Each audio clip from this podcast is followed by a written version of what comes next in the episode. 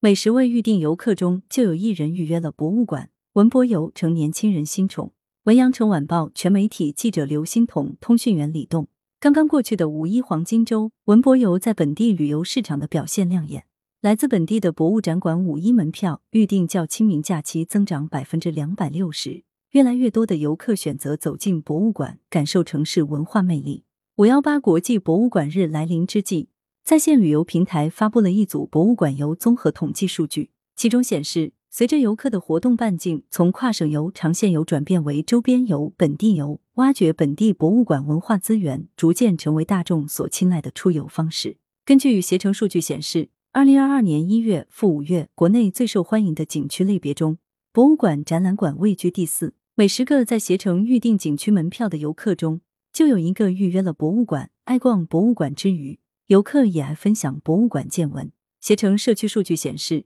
二零二二年上半年，博物馆相关笔记数量同比增加约百分之八十。八零后、九零后最爱博物馆游。随着年轻人对中国传统文化的认同感不断升级。以博物馆为代表的文化类景点，在年轻旅行者中的热度与日俱增。数据显示，今年上半年通过携程预订博物馆的用户中，超过七成为八零后、九零后，其中八零后占比百分之四十二，九零后占比百分之二十九。此外，上半年 Z 世代指一九九五年至二零零九年出生人群预订博物馆订单占比达到百分之二十五。搜索博物馆的人群中，九五后占据近百分之三十的份额。文化体验已经成为旅游消费中的重要组成部分，尤其是和互联网一同成长起来的年轻人，他们对个性化体验感的需求，催生博物馆从技术到服务不断迭代升级。携程集团首席执行官孙杰表示，越来越多博物馆依托全新的技术，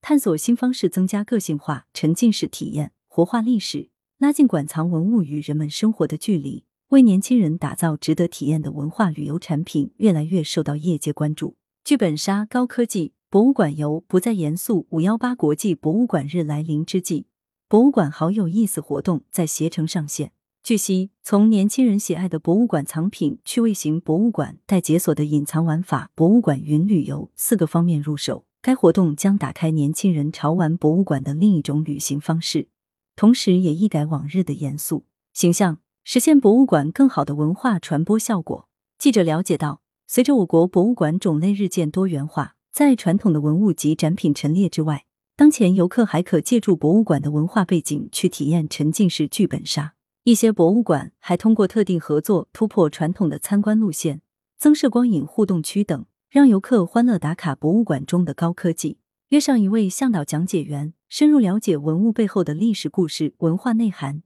也是当下年轻消费者选择文博游的时髦玩法。据了解，在线旅游平台的当地向导平台上，文博讲解类产品正在日渐丰富。从向导深度讲解文博景点类产品，到沉浸式文化体验类产品，如体验文物避面修复、古法墨制镜子、古法草木扎染等，文博旅游有了更多生动鲜活的体验。值得一提的是，讲解类向导的资质要求较高。许多文旅行业的资深学者、高级导游、历史达人都在纷纷加入。据携程当地向导平台负责人介绍，今年也有越来越多的年轻向导在不断增加。来源：羊城晚报羊城派，责编：文艺，校对：彭继业。